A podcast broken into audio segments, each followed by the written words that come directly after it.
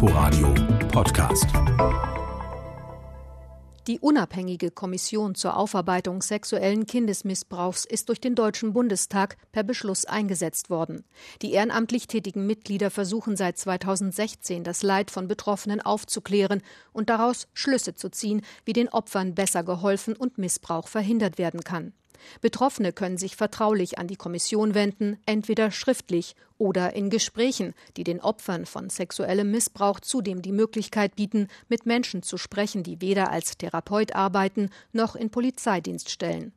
Die Berichte der Betroffenen werden ausgewertet und Schwerpunkte benannt, zu denen dann auch öffentliche Anhörungen stattfinden, also Gespräche mit Psychologen, Sozialwissenschaftlern, Juristen und auch Betroffenen, die sich dazu bereit erklären.